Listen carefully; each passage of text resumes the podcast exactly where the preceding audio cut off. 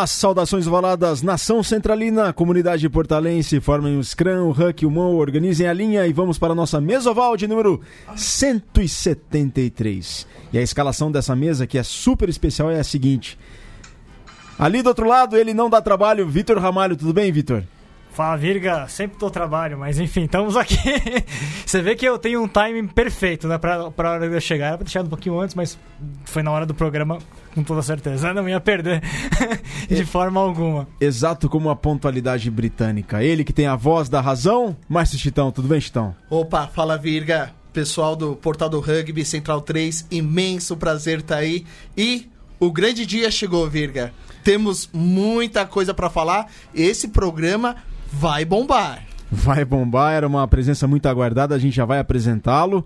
Quem vos fala, esqueci de me apresentar, o Virgílio Neto, o Virga, e hoje nós temos um convidado muito especial. Não é o principal convidado, peço desculpas, tá? Mas é com muita honra que a gente recebe aqui, desde as Pampas, de Erechim, Augusto Bétio. Tudo bem, Augusto? Como é que tá? Tudo bem, Virga, muito obrigado por me receberem aqui no grande podcast do Brasil de rugby, que é o Mesoval. E espero aprender muito com vocês hoje aí e o que precisarem de mim, estou à disposição. Nós é que vamos aprender com você, porque você também tem um podcast lá no Sul, não tem? Isso, é. O nosso projeto é o Galpão do Rugby e a gente está na nossa, nossa terceira edição, vai sair na, nas próximas semanas aí, em parceria com a Rádio Atmosfera Online lá de Erechim.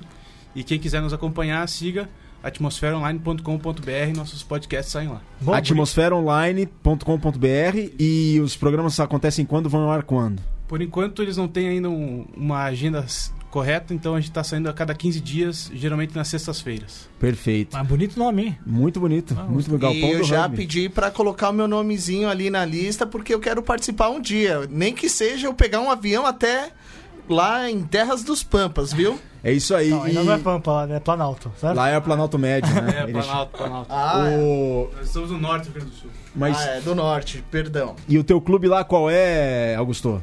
É, o meu clube é o Erechim Rugby Clube, que estou é, tentando retomar ele há quatro meses, mas o Campeonato Gaúcho do ano passado eu joguei pelo RTC de Marau e Sertão e pretendo jogar de novo esse ano também. O que significa o RTC? União de Rugby Tauras Carancho. Tauras Carancho. Isso, é uma união de dois clubes, né? É o Tauras de Marau e o Carancho de Sertão. Vi, Nos unimos é, para jogar 15. Vice-campeão? Vice-campeão, né? Vice-campeão da, da segunda divisão. Isso. Bom, Mate, muito obrigado sempre a Central 3. Tamo junto. Tamo junto.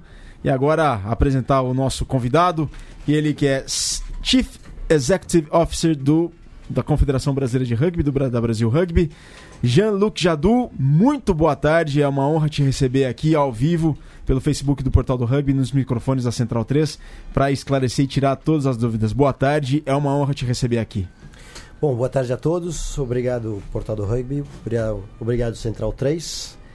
Uh, ah, esse momento talvez era esperado. Lamento até de fazê-lo só depois de três ou quase quatro meses de gestão. Sobre o título de CEO, nos estatutos é diretor executivo, mas eu prefiro que o C seja capitão. Ah, boa, boa, boa. Porque Cultura de rugby. Chefe manda, o capitão ele joga, ele passa, ele tacleia, ele chora junto com o clube e vibra também. Isso está muito nos seus valores, no, nos seus não, nos valores do rugby que você tem anotado aqui em cima da mesa, né, Jean? Sim. E o quão importantes são os valores do rugby para o seu dia a dia na condução da CBRU? Os valores são é, sensacionais porque no momento de uma decisão difícil o coração pode entrar, a cabeça pode entrar, a pressão financeira pode prestar. É, tender a fazer decisões eh, talvez precipitadas ou de curto prazo e no fundo se numa análise de sobre paixão, sobre respeito, disciplina, solidariedade, integridade, a gente a decisão fica mais fácil. Podemos falar em termos de equipe, mas até em termos de decisões pessoais. Então, a pessoal e a paixão, espero que todos nos amamos como pessoa respeito a nós mesmos, disciplina com a nossa própria vida, solidariedade com tudo que a gente se compromete na vida, como pessoa, como profissional, como pai, como ah, marido, etc. E integridade, sem, sem, com certeza, para a gente não cruzar algumas linhas fáceis que depois a gente se arrepende depois. Então, falamos dos cinco valores para as equipes, mas devemos construí-los primeiro para cada um dos jogadores. Perfeito. Essa é a escola da, da cidadania que o rugby pode dar ao Brasil. Eu- Cultura de rugby. E, e, e ô Jean, antes de passar pro Vitor, quem é Jean-Luc Jadot? É, é isso que eu queria colocar, na verdade, porque é, muita Para gente... que as pessoas conheçam quem é o Exatamente. Jean-Luc. É, acho que o Gianluca, na verdade, está no timing certo. A gente já sabia que você está corrido com muita coisa fazer na, confederação. Acho que fevereiro é um momento apropriado, sim. Não começou a temporada ainda. A gente tá ainda nesse momento de, de planejar o ano de alguma maneira, né? Então acho que tá no tempo certo, sim, Gianluca. E, e apresente-se, porque muita gente é, não, não te conhecia antes, mas você, inclusive, defendeu a camisa da seleção brasileira, né? Pois então. Então, o Jean-Luc é um menino belga que chegou no Brasil em 1970. eh, estudou no Liceu Pasteur pela, pela língua. Em 1973, tinha um amigo francês que diz: Vem treinar rugby. Nem sabia o que era. E assim, eh, cheguei no campo do Liceu Pasteur, que hoje é a sede do, de todos os treinos. Era um campão de terra. Treinamos com os mais velhos, que tinham 16, 17, 18 anos. Fazíamos o, o físico junto com eles e no momento de eh, e deles se ocuparem dos pequenos se dividiram as várias funções. A mim me falaram que eu tinha cara de scrum half e assim fui scrum half quase a vida toda. Então em 73 começou a aventura e foi uma paixão à, à primeira vista até então foi até entrar Deixa eu lembrar agora um pouquinho. Então foram 73 até 78. 79 joguei na Politécnica. Acabei voltando para o Pasteur. Talvez por um ímpeto de. Vamos falar de nível de jogo, que é um assunto que eu vou comentar mais tarde. Eh, eu sentia que naquele momento eu talvez estivesse nos três melhores jogadores da equipe e o meu rugby não iria evoluir. Eu faço questão de dizer isso porque é uma distorção que a gente, que o rugby brasileiro sofre todos os dias. Em algum momento, eh, todos os meus amigos do Pasteur foram jogar na seleção e eu não podia porque não era brasileiro. Então eu me naturalizei e com o protocolo feito, que era o permitido, fui fazer o sul-americano no Uruguai. E foram dois anos, três anos de seleção até que eu quebrei o menisco e aí eu infelizmente abandonei o rugby e me afastei. Hoje tenho um pouco de pesar dessa decisão, mas o destino me fez voltar. E como foi essa volta? Ah, o, o Claudinho e o Laurent Giraud ah, chamaram porque o pastor precisava de ajuda. Então nós jogadores ensinamos sempre aos jovens a, a jogar. Então assim treinei juvenil, treinei infantil no pastor. Mas o que o clube precisava eram bons cartolas, no bom sentido. Pessoas que pudessem se dedicar à gestão, à captação. E voltei. E naquele mesmo ano, meses depois, aí eu tive o prazer de jogar um Vet Fun. e realmente essa foi uma experiência muitíssimo especial. Então imagina uma equipe, éramos 26 inscritos. Vet Fun, as regras são muito legais, são mais mansas, a gente tacleia, faz questão. Eh, as regras são mais mansas para a gente não se machucar. A gente pode entrar e sair do campo a hora que quiser. Depois de um pique, não tem língua que aguente. Então a gente sai e volta 10 minutos depois na boa. Naqueles 26, 4, 14, jogamos juntos 35 anos atrás. Então, como era o capitão mais antigo no campo naquele momento, eh, me deram a bola para dar saída. Aí eu olhei para a esquerda, tava aí os caras. À direita, tava aí os caras. Foi um momento assim sensacional. Todos um pouco mais barrigudinhos. Vamos lá. Ah, você tá bem, pô. Então, o VetFan para mim é um, é, um, é um momento de prazer muito, muito especial. Então, temos VetFan com quatro equipes, sete equipes, chega a 180 atletas. Falei da equipe que estava vestida de azul, mas do outro lado do campo eram os mesmos. Aqueles mesmos de 35 anos atrás. E é sensacional. Porque o adversário faz parte da magia do jogo. Então esse momento do VetFan, eu vou resumi-lo na numa frase do Jean-Pierre Rive, que era um terceira linha francês. Um dos maiores. Ele diz que o rugby é a história de uma bola com amigos em volta. E quando não tem mais a bola, resta os amigos. E aí o convite para a CBRU surgiu quando? Através de quem? Olha, foi uma coincidência. Eu tava, eu soube, em- eu estava voltando para Curitiba, onde é a minha casa quando eu não trabalho pro, pro rugby, como eu trabalho sete dias, eu não volto mais para casa. É, e eu tinha sabido que o, que o Agostinho ia sair dia, dia 30 de setembro, e era 11 de setembro, eu não tinha nenhuma notícia de sucessão, nem absolutamente nada. Aí eu pensei naqueles que organizam o rugby, que se dedicam, estão falando conselho.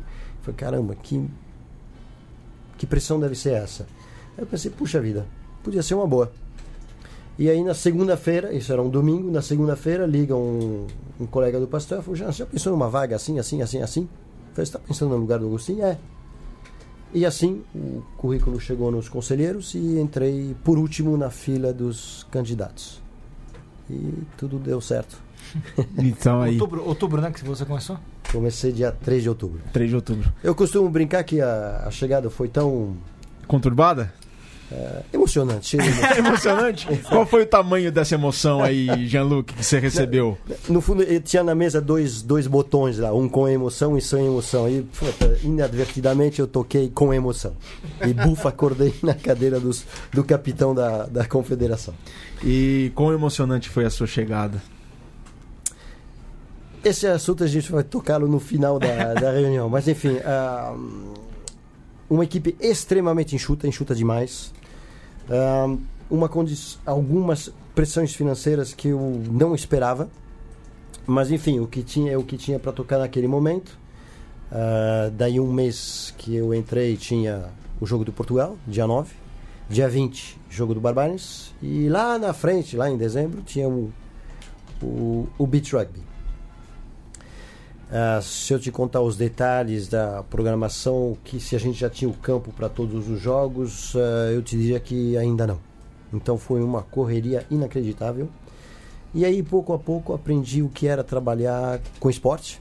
E todas, toda a equipe da CBRU trabalha com paixão. Então, trabalhamos 50, 60, 70 horas por semana e não choramos por isso. É a função, é um esporte lindo o propósito é sensacional porque temos jogadores uh, muito bons, educados, bons resultados, uma comunidade que se esforça, uma, um exército de voluntários que fazem tudo para o rugby.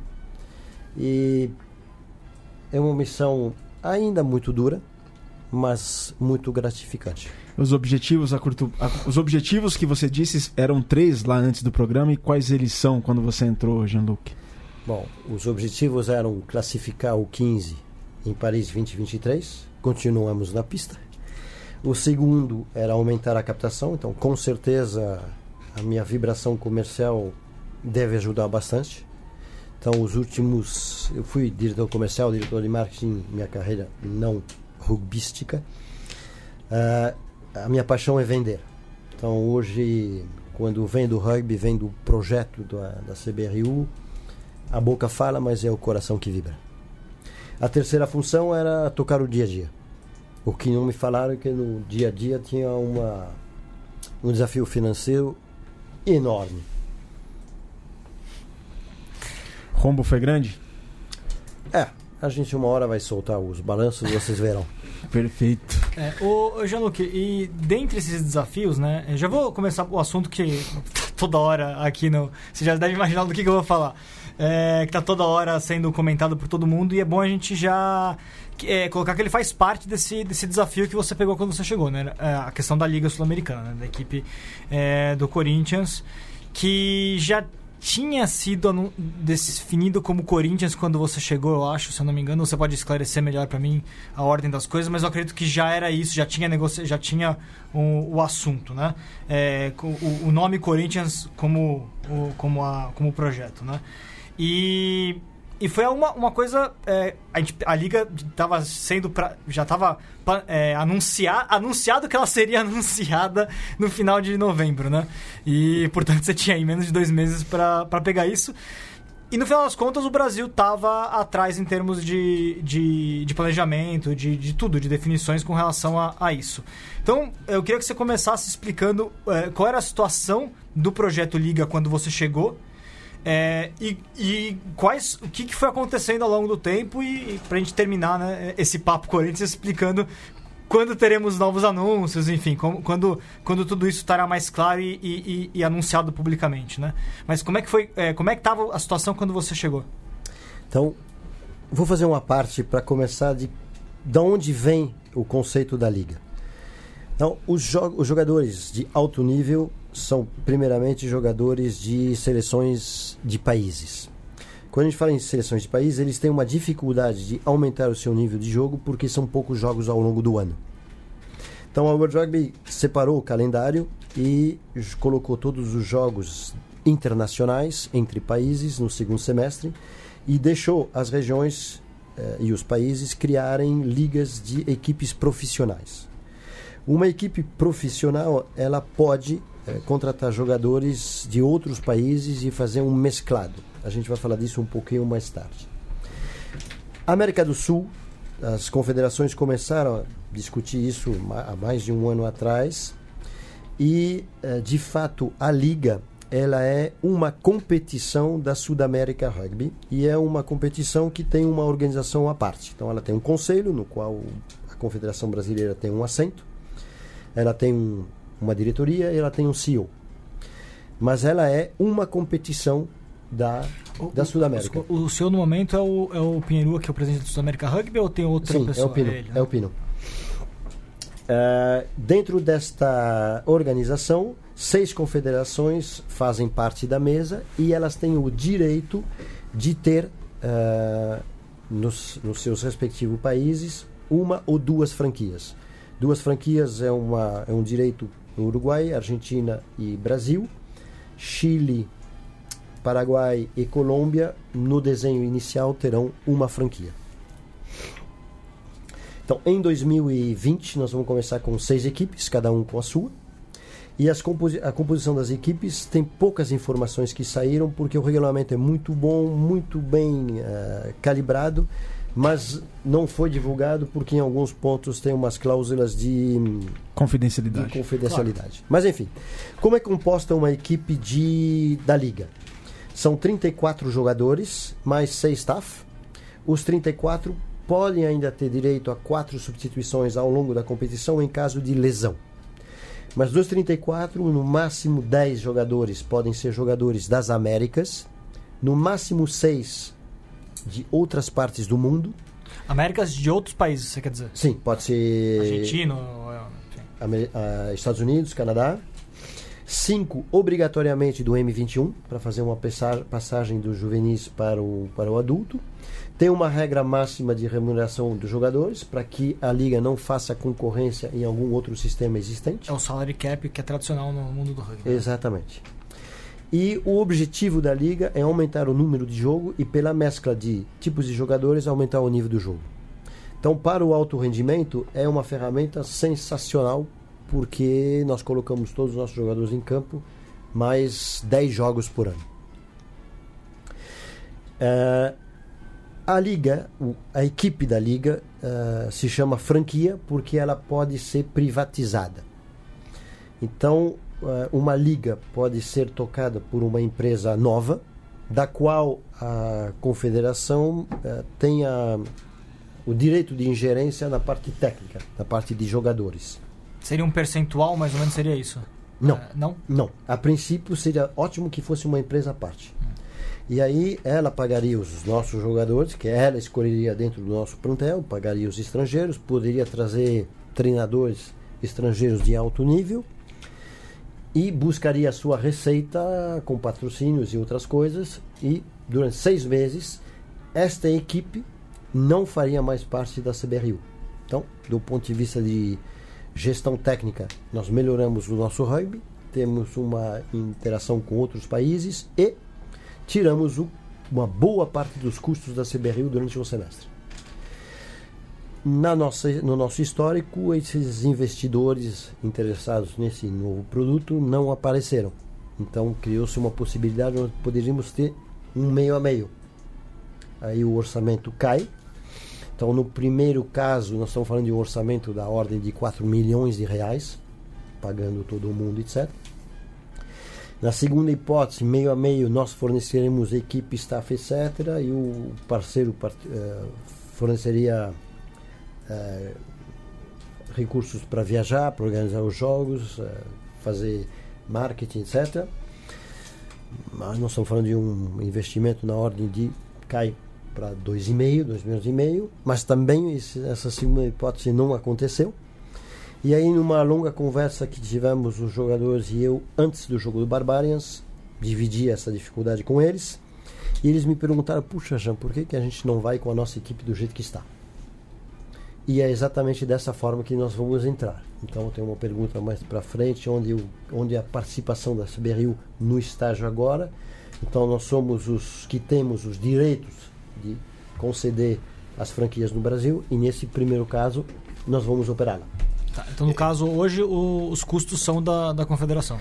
Exatamente. Então, nesse formato, uh, todo o staff e a equipe continua como está, é um custo que nós já temos, e temos um adicional para organizar quatro, cinco jogos aqui e quatro e viajar quatro, cinco jogos fora.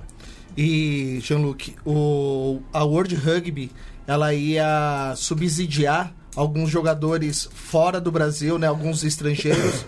Então, a opção do, do Corinthians Rugby vai ser somente jogadores do, dos Tupis. Então, não vai ter nenhum jogador fora do. Tínhamos, tínhamos essa opção, mas só lembrando, tivemos o ok do Conselho da, da Confederação dia 27 de janeiro. Então tínhamos a opção de tra trazer dois jogadores do, das Ilhas do Pacífico, uh, pagos, a remuneração deles pago pela, pela World Rugby, então nós íamos pagar passagem, estadia aqui. Só que, uh, como este pagamento seria feito via CBRU, nós entraria uh, o dinheiro da World Rugby e nós pagaremos aqui. A possibilidade deles jogarem aqui seria como profissional, eles têm que ser CLT, têm que ter um visto de trabalho e aí não dava tempo para operacionalizar essa operação em tão curto, tão curto prazo. Visto, visto para atleta do Pacífico deve ser via Austrália, Nova Zelândia, provavelmente, né? É, pela embaixada da, da, Nova Zelândia ou da, da Austrália. Ah. E Jean-Luc, já tem lugar definido onde os Corinthians, onde o Corinthians vai jogar essa liga? Nós temos duas opções, São José dos Campos é uma e Santo André é a mais promissora. E vale a pena explicar um pouco para todo, todos como, quais são as nossas dificuldades na hora de escolher um campo. Uh, primeiro, vamos, ele tem que ter dimensões e condições de segurança conforme a World Rugby, então, sobretudo nas laterais e no end Depois, nós somos sempre o patinho feio de dentro de um campo de futebol. Então, temos que ter brechas dentro do calendário dos donos do campo e do esporte. Depois temos que nos uh, dobrar a horário de transmissão e por fim custos. E, e, jogo sempre à noite, né? No caso da liga, sim. Aqui o, o que eu falei agora é uma regra geral para qualquer jogo que nós queremos organizar em um estádio. Uh, nós sempre somos depois do futebol. Sim, eu digo por causa da noite porque dentro, sempre o pessoal discutindo essa questão de estádio de São Paulo, por exemplo, um que é que é um estádio interessante, né, que foi o Brasil e Portugal, que é o Nacional, ele não tem estrutura para jogo noturno, por exemplo. Né? É, no caso da Liga, ele, é, eles escolheram obrigatoriamente ou quarta, ou quinta ou sexta, todos os jogos partirão sexta, à noite, justamente para fugir do, do calendário de outros esportes e criarmos ao longo do tempo uma janela que será rugby. Então, dando certo, toda sexta-feira à noite é noite de rugby. E também não conflita com rugby amador, né? Exato. Então teremos Friday Night Lights nos próximos meses aí, é certamente. Rugby Friday. E eu, Rugby eu Friday Night. Só pra gente, o, o Stone ia fazer umas perguntas que o, que o público tá mandando, mas eu só queria antes é, iniciar o, o, colocar outro assunto que a gente não, não, não, passou a limpo ainda, que é a escolha do nome, escolha da marca Corinthians, né? Como que é a participação do Corinthians nesse projeto? É, como, que tá, como que é exatamente essa parceria, né? Por, por, que, por que Corinthians e como que se deu a, a, a parceria? Bom, essas, essa escolha de Corinthians era uma escolha já feita anteriormente. Na época, o, se tivéssemos duas, poderia ser Corinthians e Flamengo, e são os dois clubes que na época demonstraram algum interesse de associar a sua marca ao, ao esporte. Uh, eu sei que tem prós e contras, mas enfim, eh, qualquer pró e contra nesta altura do campeonato seriam teoricamente o Corinthians teria essas vantagens e defeitos e não o Corinthians teria ou o Flamengo teria os também, mas é tudo teórico. Então, como o Corinthians, a conversa estava muito bem adiantada, nós vamos em frente.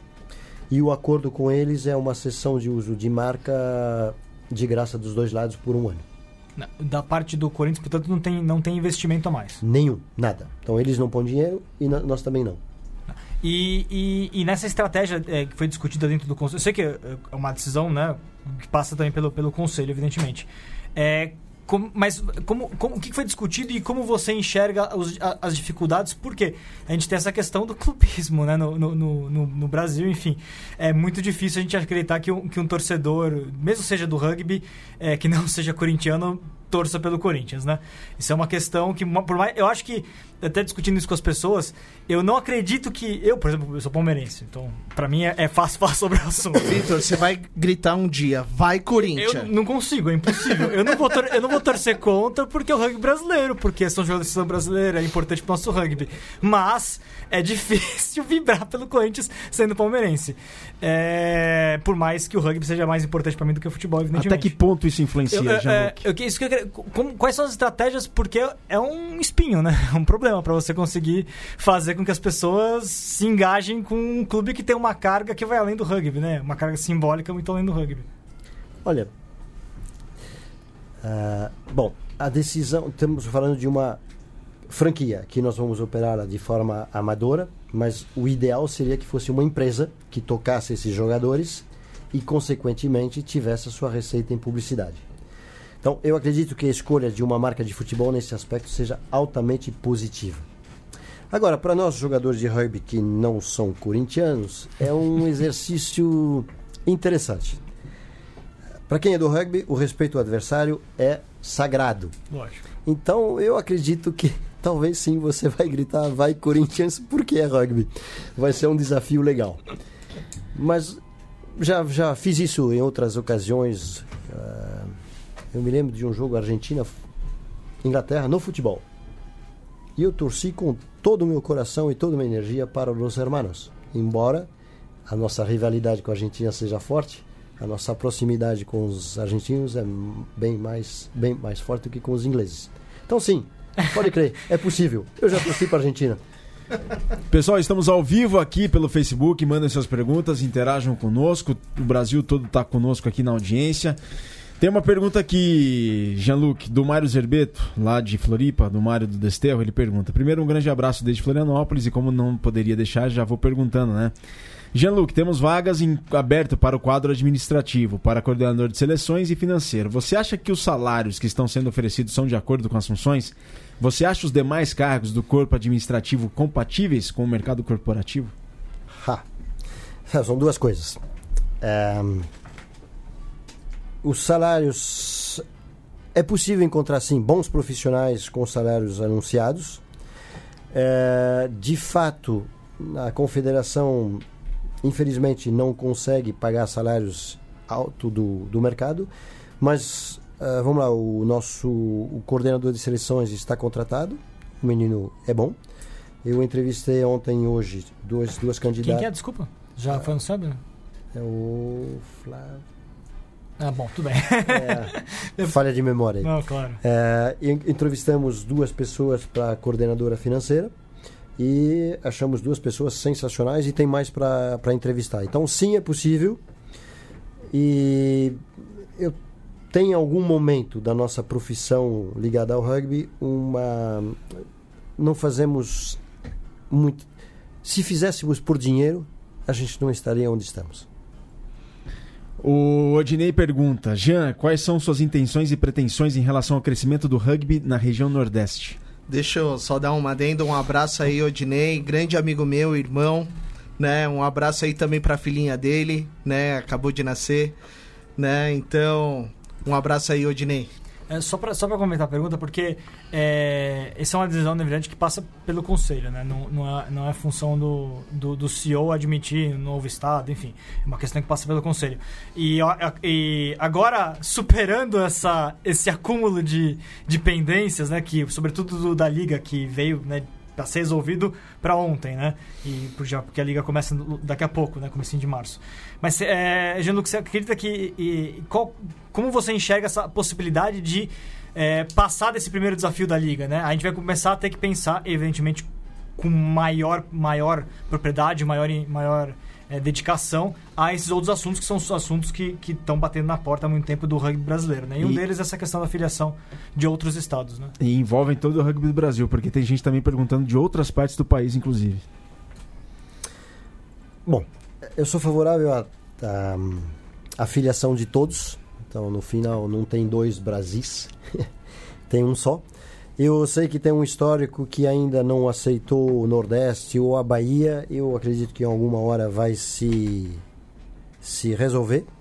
Eu tenho um contato do Diego, que acabou de fazer. Diego Hamilton. Hamilton. Exatamente. Presidente da, novo presidente da Federação do Exatamente. Então eu quero ligar para ele, quero ouvir. E. Dentro da admissão ou não admissão, vamos partir do princípio que eu sou altamente favorável Uh, os estatutos da CBRU colocam uma série de exigências ou características que a federação tem que ter para ser aceita. Vamos discutir essas coisas, mas eu sou sempre favorável a agregar mais pessoas no esporte, mais força para nós, mais divulgação e mais cabeças para pensar. É, e aí a gente passa para o assunto, já que a gente está falando dessa questão é, do do, de outros estados também, né? Vamos passar pro rugby de clubes, que eu já vi que teve pessoal perguntando, daqui a pouco o Chitão pega certinho. É, mas é esse planejamento, né? Como, já que a gente tá. Vamos começar conectando com a liga, né? É, já que a liga tá aí e vai é, fornecer um. Eu, eu, já tinha falado isso no, no, passado no portal do rugby, enfim, aqui mesmo, mesmo algumas vezes, que eu pessoalmente gosto do, do conceito né, piramidal, no qual você cria um, uma um nível profissional acima de um nível amador e a gente tem uma pirâmide efetivamente do rugby, né? O que é bastante positivo porque cria uma sequência lógica para o jogador e não coloca responsabilidades para equipes amadoras que não têm estrutura para aguentar um, uma responsabilidade de fazer rugby de alto rendimento, por exemplo, quando no fundo o, o foco deveria ser desenvolvimento, né? Categoria de base, enfim, rugby social.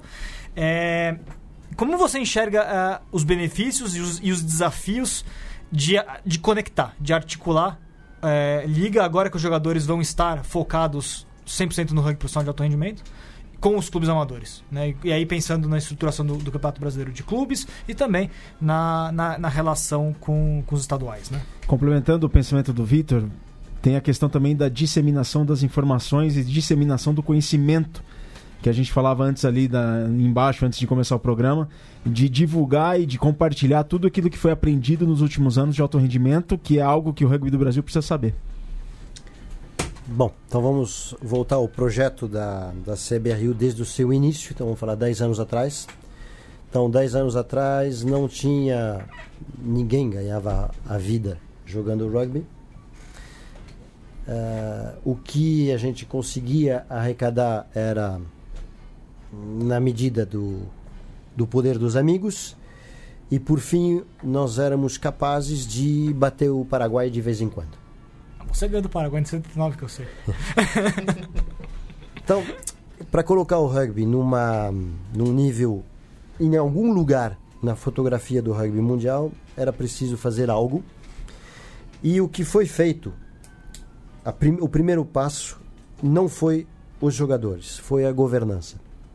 Eu vou discorrer um pouquinho sobre esse ponto, porque mais tarde a gente vai falar de clubes e eu acredito que os caminhos, passos que a CBRU fez são são um exemplo para todos. Então, em cima da governança, nós conseguimos governança, vamos dizer. Então, tem uma diretoria que responde a um conselho e o conselho representa a comunidade, os basicamente federações, jogadores e, e árbitros, a comunidade do rugby. A governança em todas as suas instâncias, a gente fala em governança para grandes companhias, isso parece normal, mas o único objetivo da governança é poder captar dinheiro a custo baixo. Estou falando para empresas. E para a CBRU, esse primeiro passo foi vital, porque isso nos permite uh, captar com muito mais facilidade, porque temos mais credibilidade. Falamos muito de jogo, de posição no ranking internacional, etc. Mas a nossa verdadeira liderança no Brasil se chama governança. Então, quando se fala do rugby no COB, é o, o sessão do rugby. Quando a gente vai falar com as pessoas na Secretaria Especial de Esporte, é a mesma coisa. Então, uh, vamos fazer um questionamento aqui. Criou- Criou-se um capital simbólico, na verdade, né? De credibilidade.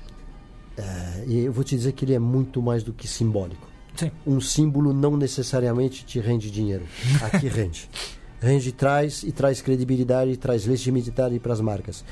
É, aqui pode fazer uma pergunta: qual é o, o time de futebol de primeira divisão que consegue ter junto três marcas como a CB Rio tem, como patrocinadores? E aí eu agradeço especialmente ao Bradesco, a Heineken, a TIM e a Accor. Não tem. E isso se deve a única coisa: a governança. Então, o apelo que eu faço aos clubes, ah, o jogo de clubes, etc, etc, o primeiro passo, e aí é um chamado para os velhos, que tem que ser cartolas. Um clube tem que ter alguns cartolas. É difícil, eh, tem diferenças, não é remunerado, mas os clubes só crescerão no momento que eles ter- terão um mínimo de organização eh, como empresa, como clube. A partir dali vai para o segundo passo, que é a captação. Então, me contam que a, na época, acho que o orçamento anual da, da, da confederação era menor que 500 mil reais por ano. É. Já chegamos perto dos 20 milhões. Então, isso é um trabalho longo. Depois de captação, aí pergunta, ah, eu vou fazer o meu estatuto, vou ter os meus conselheiros, em quanto tempo eu consigo dinheiro? É, isso, 2019 terminou em 15, né? Que eu lembro da. da... Sim, mas já chegamos a 18 e pouquinho. sim, sim, sim. e você vai ver o número do ano passado chega a 20. É, a captação é um trabalho de venda de um esporte pouco conhecido, de um produto que é, não existe muito. Então, qualquer um que queira dizer quanto tempo demora para a gente conseguir o a primeira marca, o primeiro apoio, pode considerar dois anos. Então, é frustrante. Ah, quanto tempo eu vou fazer um projeto de lei de incentivo? É outro aprendizado. Ah, em quanto tempo eu vou conseguir eh, alguma arrecadação? Pode, pode escrever, de um a dois anos. Porque a primeira vez os contatos vão ser fei, eh, feitos tarde demais, não vai se conseguir captar o, o mínimo necessário e aí a gente morre na praia. Sei porque passei por isso no Pasteur e no final o clube conseguiu. Com grande vitória eu soube que o, o SPAC conseguiu pela sua primeira vez, final do ano. Eles captaram acima do mínimo. Então, essas são vitórias. Então, o primeiro passo é governança, segundo é captação. E, enquanto isso não acontece, deixe o jogador jogar. Então, essas duas peças elas são adicionais às dificuldades de hoje. Aí, com dinheiro, já começa a ser mais fácil rodar uma equipe infantil, uma equipe juvenil, uma equipe feminina, duas equipes femininas, uma equipe adulta. Então, é uma construção. E lá na frente, sim, vamos começar a disseminar. E no fundo, a paixão nos faz focar estritamente no jogo e a gente sofre demais porque os clubes eh, começam, morrem. No fundo, falamos que temos 300 clubes no Brasil, mas no fundo nós temos É. 300, 300 tribos, algumas com CNPJ. É, jogando o campeonato de, de rugby 15, a gente fez o levantamento do portal, né? Era, a gente terminou o ano com umas 80 e qualquer coisa. Jogando o campe- campeonato de 15. É masculino. Aí, juntando com o feminino, a gente fez a conta, agora não lembro de cabeça, mas. É, é, é, muitos desses 300 na verdade, só estão treinando. Ou jogando um 7 de vez em quando, né? E aí, dentro desse. Então, então, a, a- sequência é essa: governança, captação, jogo e depois vamos falar cada vez mais de nós. Quando a gente fala em cada um desses passos, eh, eu sinto falta ainda de talvez algum, alguns copiar colar para os primeiros passos da, da governança. Talvez eh, os clubes, a própria confederação, as próprias federações repassarem histórias de comerciais que deram certo, outras que deram errado. Ah, nós vendemos o rugby com informações diferentes. Então, como é que é um media kit da confederação? Então, ano passado eu já passei o que era o nosso para as federações, para que elas Bom. possam repassar para os clubes, para que todos nós da comunidade falamos os mesmos números. Quantos clubes temos? Quantos jogadores jogam? Quantos fãs tem de rugby no Brasil? Número Ibope são 4,7 milhões. Quantas pessoas se interessam pelo rugby? Na do Ibope já são mais de 30 milhões. Então, esses números que a CBRU tem por ser a maior captadora, são números mais profissionais, eles devem ser passados para todos. E estou aberto a, conversar com qualquer federação, qualquer clube, para passar o, a minha pequena experiência de captação, e já deu certo em alguns casos. E aí eu vejo uma área de uma possibilidade de cooperação muito grande entre os clubes. Ah, naquela rodada de foi em outubro, onde tínhamos que falar um pouco dos nossos planos, eu tinha lá cinco equipes de primeira divisão. E, logicamente, são hiper competitivas e diferentes. Aí eu perguntei para eles: bom, mas escuta, quantas vezes vocês se encontram 80 minutos no campo? E o número chega a quatro ou cinco vezes por ano. Então a gente pega um Pastor Poli, um São José Jacaraí, eles são de fato adversários. 5 vezes 80, 400 minutos por ano. Só no adulto. Só no adulto. Então, é, é bom a gente refletir sobre isso para que em alguma outra esfera fora do jogo os dirigentes possam cooperar entre eles para que o esporte seja mais forte. Sobretudo, vamos falar os seis, uh, seis ou sete equipes mais fortes do Brasil que têm, na sua maioria, uh, categorias de base. É... Em relação ao desenvolvimento, Jean-Luc, quais são seus planos? O que, que tem definido? Qual que é, qual que é o planejamento para Aí eu iria. Os próximos tempos. Eu iria até complementar. Médio, curto e longo prazo. Eu não tenho todas as respostas ainda, mas o primeiro passo é aproximação das federações. Então, eu sei que nós temos uma cultura de patriarcal onde o governo faz tudo por nós, onde eventualmente a CBRU poderia fazer muito para todos e nós não temos braço, não temos tempo, pra, nem dinheiro para fazer tudo isso. Então o Brasil é gigantesco. Um o continente. Nosso, exato. O nosso maior desafio financeiro são, se chama viagens. Então, uh, o trabalho conjunto com as federações é fundamental para que elas façam o seu, o seu, a sua função disseminadora. Então a gente vai falar disso. Bom, do ponto de vista CBRU, uh, para desenvolvimento agora, é, repassar tudo o que a gente aprendeu nos últimos 10 anos. Então, estamos falando de como é que se identifica talentos, como é que se forma treinadores, preparadores físicos, nutricionistas, managers. Match Commissioner é uma função muito rara no Brasil, só temos dois. Então, se temos que organizar um, uma, uma vinda de uma Quais são os, os, nomes desses dois? A Marjorie e o Ítalo, se não me engano. Sim, Sim senhor. É isso mesmo. Então, por exemplo, vem agora para os jogos da liga, precisa ter match commissioner, que é o cara que toca toda a organização do jogo. Depois você tem dois managers que o, o cupo, é, fazem toda a organização das equipes. E temos duas pessoas só. E por fim, os árbitros que eu destaquei aqui. Que a gente estava falando lá embaixo são os maestros do, do jogo, né, Jean? É, eu me dei conta que ah, bom, vamos falar um pouco do, do valor do respeito, onde no campo, depois de Deus, tem um árbitro. Somente os capitães podem falar com os árbitros, pedindo licença.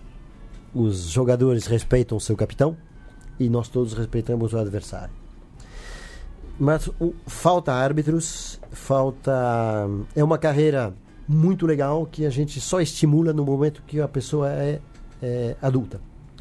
E o árbitro, todos nós, é como se fosse uma orquestra, as duas equipes são os, uh, os músicos, mas quem dá o tom do jogo é o árbitro. Se tiver falhas de disciplina, o jogo vai desandar em briga. Se for um árbitro que deixa jogar vantagem muito bem, nós vamos ter um jogo fluido e rápido. É ele que manda no ritmo do jogo. Então, o foco no árbitro deve ser muito forte esse ano, para que inclusive tenhamos árbitros na liga. Nós não temos. Então, é, essa, a ideia nesse momento é retornar um pouco esse trabalho com arbitragem que. É, bom, é, o Mariano está desde o ano passado, se não me engano, né? ou desde o ano retrasado. Mas enfim, a gente teve alguns, alguns momentos antes, inclusive, dele que, que a gente teve anos, inclusive, sem gestão de arbitragem, ou a coisa mais conturbada. Então, um dos focos hoje é retomar essa questão da arbitragem, porque é uma, é uma questão importante que muitas vezes a gente acaba não deixando, não, não comentando e tem um impacto muito grande, né? É, eu, já, eu acho que o, o Chitão tem, tem mais um, perguntas aí do pessoal, né? Sim, sim. Passar um pouquinho a bola para nossa arquibancada virtual. Vamos lá. Tem o, o HP, ele faz uma pergunta, só essa daqui. Isso, pode- o HP pode ele faz falar. uma pergunta, ó, o Jean-Luc, ele, ele fala do Media Kit. Os dados da CB Rio são irreais, que a realidade não sustenta. Como podemos ter tantos fãs e só 400 pessoas nos Jogos do Brasil? Sendo que a audiência relevante na TV, não existe uma audiência relevante na televisão, porque a ESPN diminuiu o rugby na grade, e Sport TV só passa no Sport TV 3 e olha lá. Ah, só um parênteses. é, como fazer, na verdade, para que. Diminua se a distância. Se existe um, um, um, um- interesse reportado é, pe- pela- pelas empresas que fazem essa, essa, é, esse levantamento, como fazer para isso se, se refletir no, no palpável, né? Que é, do, que é o dia a dia da- do- de quem acompanha o rugby, né? É, para ter sucesso num, num jogo, vamos falar de, de público, ah, ele precisa ser, vamos lá, no, no nossos jogos de seleção. Nós não temos um campo onde a gente vai sempre. Então nós não conseguimos até hoje criar um hábito. Puxa, os jogos da seleção em tal lugar, tal horário, tal forma. Toda vez a gente recomeça do zero. Então vai ser uma vez em Osasco, vai ser uma vez em Santo André, vão ser duas vezes no Pacaembu e assim vamos. É, o distanciamento da, da, da comunidade, ele sim é fato. Ah, não sei até que ponto ele é hum, quantificado, porque nós não fizemos pesquisa nisso, mas já lancei muitos produtos na minha vida. E quando vamos pegar o jogo do Portugal, que agora foi o último dia, dia 9 de novembro. Nós começamos a divulgar o jogo duas ou três semanas antes do jogo. Então, com uma divulgação dessa, não tem como arregimentar um, um público bom. E tivemos outros casos no passado, onde tínhamos um campo pronto e dez dias antes o pessoal do futebol nos disse, olha, desculpa, nós vamos ter que usar o campo, vocês não podem mais. Então, a, a falta de hábito no mesmo campo e a falta de comunicação com prazo são dois, dois componentes que eh, reforçam a imagem que nós não temos mais fãs. Agora, de onde vem essa mensuração de fãs? São pesquisas feitas online, onde dá X percentual dos, eh, dos navegadores de internet conhecem rugby, se interessam por rugby, se interessam muito por rugby. Ah, eu sou do tempo onde a gente subia num táxi e absolutamente ninguém conhecia rugby. Hoje, se você fizer a pergunta para um táxi ou um Uber, eu posso dizer que uns 20 ou 30% já sabem, alguns comentam e alguns se interessam. Já ouviram a narração do vídeo, com certeza. Exato. E, e alguns porque cansaram do nosso esporte nacional. E aí o cansar é sobretudo pela, pelos escândalos que acontecem vira e mexe no futebol. Então, HP, respondi? É, Tem Chitão, outra pergunta, né, é Chitão? isso, é que Tem, tem. Tem bastante pergunta. Vamos, antes que termine o tempo, deixa o pessoal falar também, né? Tem aqui do Thiago Navarro, o Fester, um abraço aí pra ele. Campeonato Nacional vai ter maior atenção da CBRU. Os últimos anos tem deixado de, foi deixado de lado. O desenvolvimento do rugby em questão de base CBRU vai continuar deixando isso a cargo das federações ou dará uma atenção? Ô, Janko, só completando, o Fester fez a pergunta sobre campeonatos nacionais, aí eu queria que você abordasse os dois, masculino e feminino. Então, porque tem a questão do feminino. É, deixa eu entender o que é um pouco o atenção. Porque se a atenção for eh, vocês vão organizar campeonatos, mais campeonatos, etc., forçosamente vai envolver recursos que nós não temos. Então, o cobertor é, é, é pequeno. Então, a ideia é que tudo que a gente aprendeu de técnico a gente vai repassar para os clubes, pouco a pouco. E cuidar de campeonatos, isso essencialmente é função das federações. Então, eu vou. eh, deixa eu ver aqui. Isso. Então, não, eu não consigo visualizar onde a CBRU tinha, teria braços para cuidar de categorias de base. Vamos agora falar na Bahia, que go- gostaria de entrar como federação. Temos dificuldades, vamos lá no Centro-Oeste. Não temos eh, dinheiro nem eh, recursos homens para cuidar disso aqui. Temos que montar um sistema para que as federações tenham a possibilidade de fomentar muitos jogos e a função da, da CBRU, como é eh, cuidar das seleções, nós vamos pegar o, o, final desse bom trabalho feito pelos clubes, eh, rugby social, rugby competitivo e das federações. E ali nós ah, vamos pegar os Yanata, não, mas enfim, os melhores jogadores, os mais motivados para fazer disso uma profissão, esses virão para as seleções e para a CBRU. Nessa altura do campeonato, eu diria que uh, a, função, a primeira função da CBRU é não atrapalhar. E, e, aí, com relação a essa aproximação com as, federações estaduais, é, como tem sido pensado isso? Você acha que tem evoluído nesse, nesse curto período que você está na, na, confederação? Você gostaria que evoluísse mais com relação a, a esse, essa proximidade, seja no diálogo, seja na, na parceria na hora de estruturar o, o no, no, nossa, no, nossa, nossa teia de competições, né, da, da, estadual, com uma lógica, né, do estadual até o nacional? É, e até do ponto de vista, talvez, financeiro, de como a, a confederação pode auxiliar as federações estaduais a, a evoluírem financeiramente também, né? Você diz, inclusive, que na reunião com as federações eles não pediram por dinheiro, né? Não. A não ser aquilo que a gente prometeu em alguns programas de desenvolvimento e nós, enfim, estamos devendo. Mas, enfim, uh, a conversa é muito importante. Temos que trabalhar juntos. Eu, temos agora, esse ano nós, eu não tenho agora todos os números na cabeça, mas o, os recursos que nós vamos ter para desenvolvimento esse ano 2020 vão ser os maiores da história. Que Porque bom. temos dois projetos, o dinheiro da World Rugby continua e temos dois, dois projetos federais que vão trabalhar juntos, um depois do outro. E ainda temos o, um projeto de SMS de São Paulo para desenvolver aqui. Então, nesse caso, uh, Cada federação vai poder customizar a sua demanda, como foi feito no passado, e vamos colocar a roda para girar de novo. Agora, eu queria aproveitar um pouco para eh, mostrar, no meu entender, quem são os nossos reais adversários. Agora vamos falar do, do Rugby Brasil. Então, o primeiro adversário para os homens seria o Uruguai. Então temos que ser capazes tecnicamente de bater os uruguais. Sem bater os uruguais, a gente não vai para a Copa. É, Simples assim. Adulto e juvenil, né? É, juvenil é a construção do futuro, Sim. mas se a gente quiser estar tá em 2023, tem que bater o Uruguai. E os caras são bons. Para as meninas, tem que conseguir bater Irlanda ou Espanha. Eu não vou colocar o Japão, e aí a, a barra é bem mais difícil.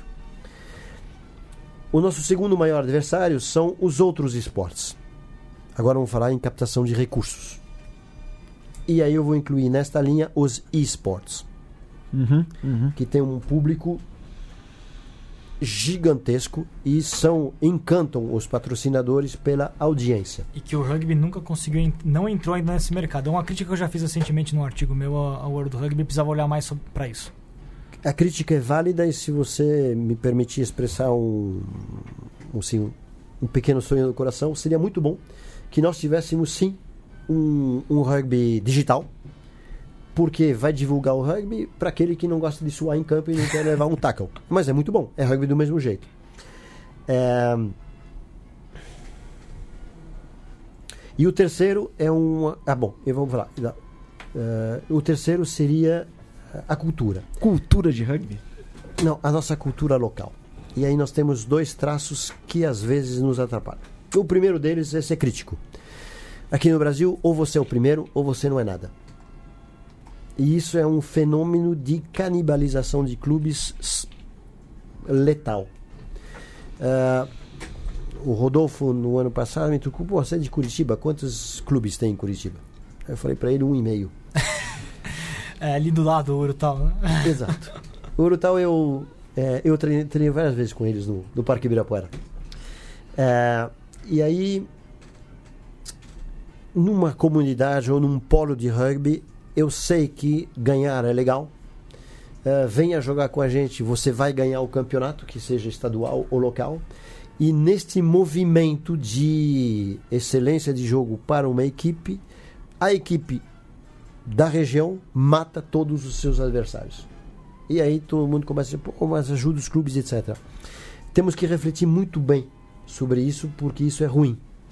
Em algum momento, não teremos tempo de falar disso hoje, mas Ah, falar de transferência é um ponto vital, sobretudo para os clubes que formam jovens.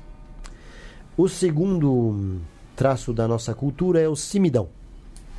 O que, que seria isso? É, quando você pede uma ajuda para uma equipe feminina, elas levantam a mão. Ok, chá comigo que eu faço. Infelizmente, o nosso traço masculino, muitas vezes, a mão vem assim e fala, bom, quanto você me dá? e eu sou do rugby, uh, do tempo onde o rugby era tudo amador, tudo tinha que ser no, no, no MOOC. Então, fui capitão. Então lá o capitão tem um ou duas, dois outros jogadores que, que ajudam, mas o capitão treina, comanda, recruta. Então ele faz o, o papel de treinador, capitão e manager. E isso tudo de graça. Então é preciso entender que, mesmo tendo dado muito ao esporte, todos nós, da minha geração, estamos devendo para o rugby muito, justamente porque ele deixou valores profundamente ancorados. E os jovens precisam trazer isso de volta. Dentro desse contexto de cultura, eu sinto falta de um bom terceiro tempo. Aê. É, Hashtag Deixa eu só terceiro tempo raiz. complementar aqui que você está na mesa com o presidente da Asso- Associação Brasileira dos Terceiros Tempos de Rugby, Márcio. Chitão. Pronto. Oh, Nu- Nunca, nunca um barbudo, mas dessa vez eu vou fazer. É a construção, Jean-Luc, é a construção de uma cultura de rugby de fato. Exato. Isso. E, bom, para o primeiro ponto, eh, o alto rendimento é função da CBRU. As federações têm que fazer campeonatos fortes, muitos, muitos, muitos, muitos jogos. E aí, se possível, por polos e não mais por estado. Eh, numa conversa com Melina, ele me Fronteiras perguntou... permeáveis dos estados. Então, a fronteira não deveria ser nem de estado nem de país. Eu vou te dar um exemplo. Ah, o Michel Domelina, a gente estava conversando ano passado, e ele falou: Jean, o que você acha da ideia de eu trazer, tá lá no Centro-Oeste, de trazer equipes da Bolívia e do Paraguai? Eu falei: Michel, vai fundo. Ou seja, poderíamos em algum momento ter um campeonato onde uma equipe boliviana, porque ganhou o campeonato de Centro-Oeste, viria jogar em São Paulo. Então é preciso abrir um pouco essa caixa de cidades, estados e sim por polos. Por que polos? para ter para aumentar o número de jogos a baixo custo de transporte. E aí a cultura do só o primeiro vale é terrível, a gente não vai conseguir. Então tem que ter um polo centro-oeste, um polo interior, um polo capital, um polo vale, um polo Curitiba, um polo norte do Paraná. E esse, e esse conceito é um conceito, na verdade, que permeia o rugby, inteiro. Né? A Argentina, por exemplo, não se baseia nas províncias argentinas e sim em polos. Né? Isso. Então eles dividem o- a província de Buenos Aires, que é imensa, em quatro federações, enquanto, por exemplo, juntam eh, estados, eh, províncias menores numa federação só de rugby, porque é mais lógico. Então.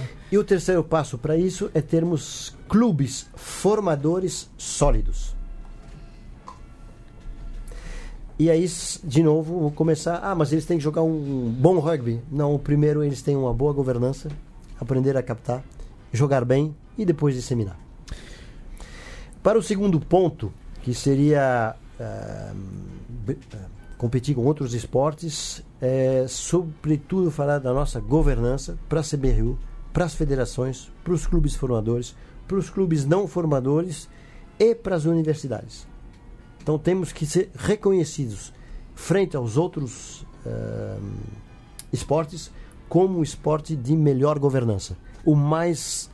Correto. Aquele onde a pessoa que vai colocar dinheiro para nós vai ter maior confiança. É fundamental. E depois temos uma, uma captação eficaz. Para o terceiro, ah, que justamente é a cultura, bom, aí é a aplicação dos valores e eu vou fazer um apelo ao senso de coletividade entre nós. Então, entre clubes de um mesmo polo, entre confederações, que já aconteceu, até por conta de, um, de alguns ruídos e eles tinham um adversário comum que era a CBRU, não era assim? É assim que me falaram.